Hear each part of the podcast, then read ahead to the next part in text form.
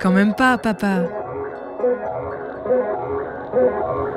Le carnet de bord d'un proche aidant.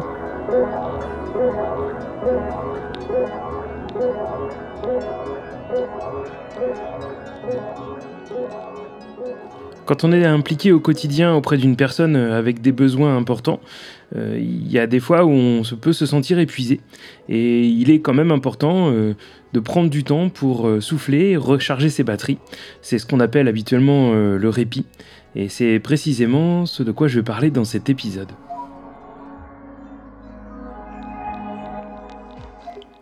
Ma fille est donc euh, la moitié du temps chez moi puis la moitié du temps chez sa maman.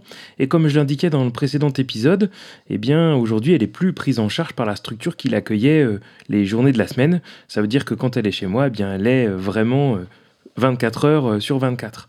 C'est important à dire ici parce que eh bien, besoins font que la nuit, le jour, à chaque instant, on doit être à ses côtés pour pouvoir eh bien l'aider dans les éléments bah, dans les éléments de la vie du quotidien.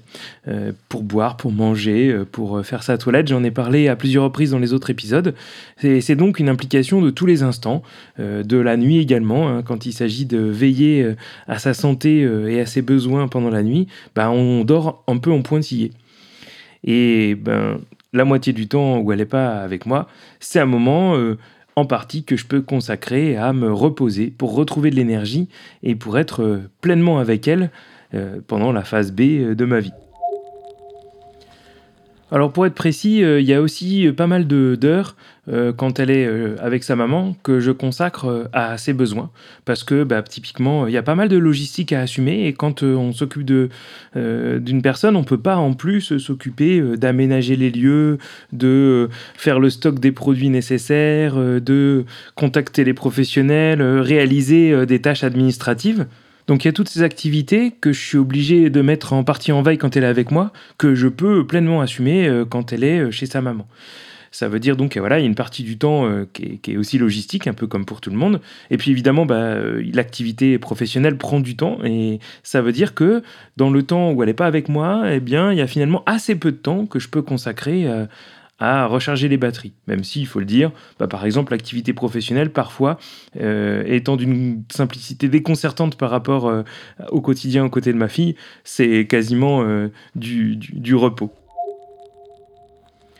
Alors effectivement, un des premiers éléments sur lequel j'ai besoin de prendre du temps, c'est le repos. C'est par exemple passer une nuit pleine sans se réveiller régulièrement pour vérifier que la personne qu'on accompagne, elle a des besoins.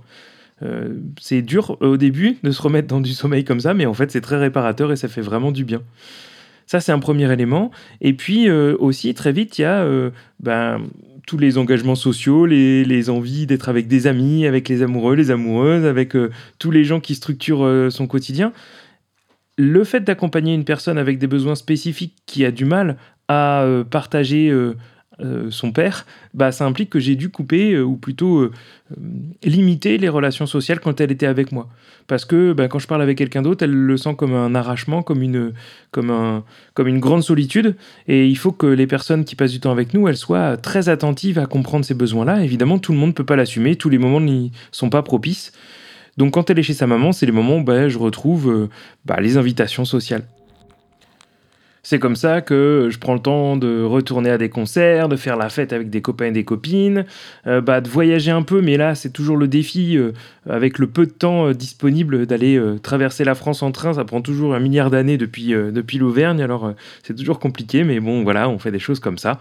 Et ça fait vraiment, ça fait vraiment du, du bien, et en même temps c'est toujours un peu écartelant parce qu'il y a une partie de l'esprit qui est toujours bah, tourner euh, vers son enfant et on se dit euh, que c'est des choses qu'on aurait voulu vivre avec elle, par exemple, et qu'on peut pas vivre avec elle.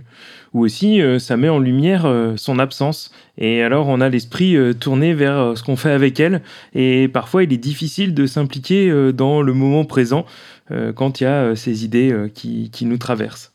Et c'est peut-être encore plus vrai quand on passe du temps avec d'autres enfants, avec par exemple les enfants des amis. Parce que, je l'avais déjà évoqué dans un précédent épisode, on peut parfois se sentir tiraillé entre le plaisir de ce qu'on est en train de vivre et puis le fait bah, que c'est clairement quelque chose qu'on aurait pu vivre avec son enfant, mais euh, bah, qu'on peut typiquement pas faire euh, avec lui. Et c'est d'ailleurs des choses auxquelles j'avais pensé assez tôt, parce que quand elle a commencé à perdre la vue au début de l'arrivée de la maladie dans sa vie, ben, je me suis aperçu que des choses qui étaient vraiment euh, du plaisir important pour moi, le dessin, euh, les, films, la, fiction visuelle, bah, c'était quelque chose que je pourrais pas partager longtemps avec elle. Alors on s'était, euh, on s'était un peu euh, rattrapé par avance en regardant pas mal de Miyazaki, en, dessinant, en faisant plein de choses comme ça, euh, au maximum de ce qu'on pouvait trouver euh, en plaisir ensemble. Et bah, aujourd'hui, c'est quelque chose que je vis sans elle. Et d'ailleurs, quand elle est là dans la maison, je, bah, on passe pas de temps à regarder évidemment une fiction visuelle ensemble. Hein. on peut évoquer des choses, on écoute beaucoup de livres sonores, mais la couleur, le graphisme, la lumière, ben c'est devenu abstrait pour elle.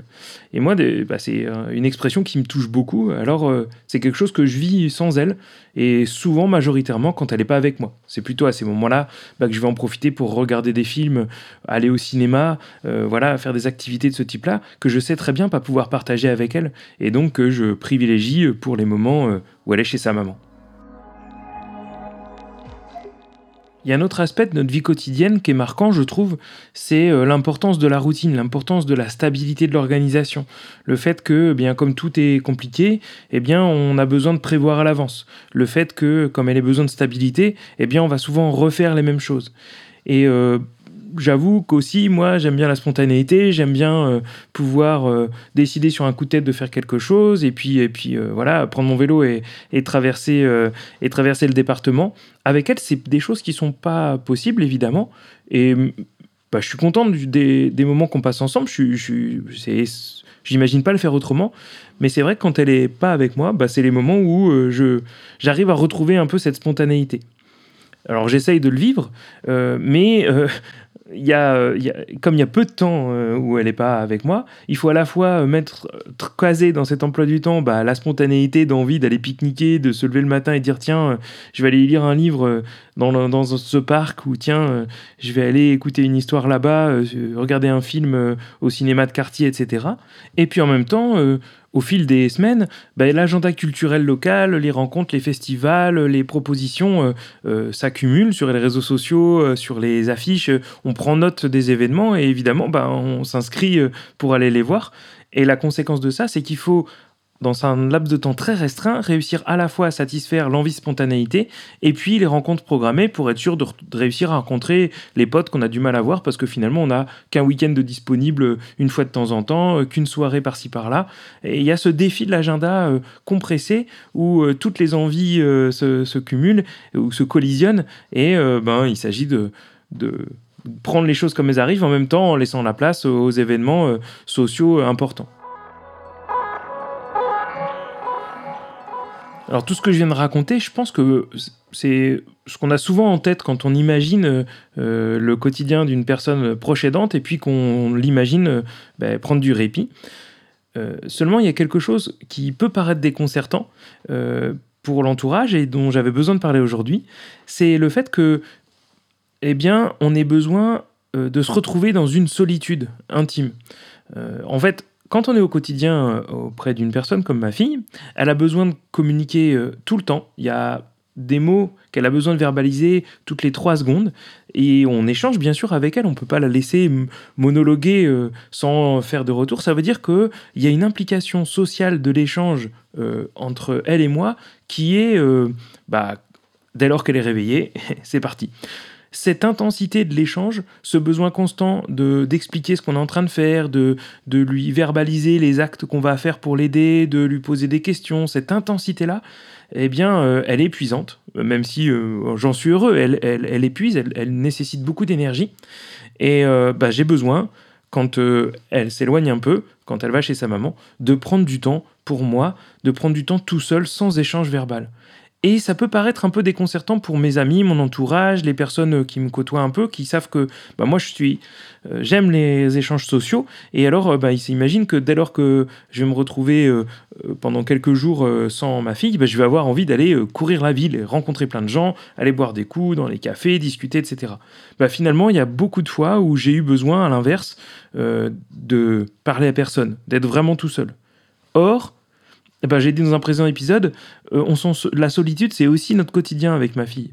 Et ce qui est étonnant, c'est que bah, finalement, c'est pas tant une solitude euh, euh, absolue qu'une solitude à deux, et que bah, parfois j'ai besoin de cette solitude vraiment intime, la mienne, celle où bah, je vais prendre du temps que pour moi, prendre le rythme de la vie qui me convient sans interaction avec d'autres humains. Et ça, ben, c'est quelque chose qui souvent euh, arrive et qui va manger une partie des, jours où elle n'est pas avec moi, et ce qui réduit encore euh, les temps euh, sociaux. Et puis immanquablement, on se refait pas. Moi, j'ai besoin d'activités associatives, et c'est comme ça que ben je fais de la radio avec grand plaisir. Et Ici, je fais une petite dédicace euh, aux copains et aux copines de la radio d'État. Cette année, ça a été un élément, euh, une source de réflexion, une source de plaisir, une source d'activité avec des gens qui, qui me sont chers. Et ça, c'est une source inépuisable d'énergie, c'est certain. Et puis aussi, ben, je me suis impliqué grandement dans des activités euh, autour des thématiques liées à la maladie de ma fille. Je pense notamment à mon implication dans les activités de l'association Vaincre les maladies lysosomales, dont j'avais déjà parlé dans un précédent épisode. Et là, ben, je m'aperçois encore une fois qu'il est difficile de sortir euh, des problématiques euh, ou des questionnements euh, associés à la maladie de ma fille, même dans ses activités associatives. Je crois qu'on se refait pas trop et que finalement, toutes les parties de sa vie sont un peu tissées. Hein. Si je fais de la radio aujourd'hui avec un tel plaisir, c'est bah, aussi parce que ça a été un médium de transmission et d'échange avec ma fille important au moment où elle a perdu la vue. J'ai donc parlé dans cet épisode d'un certain nombre d'éléments qui constituent euh, bien ce qu'est pour moi le répit. Euh, c'est des moments aussi où on réfléchit pas mal.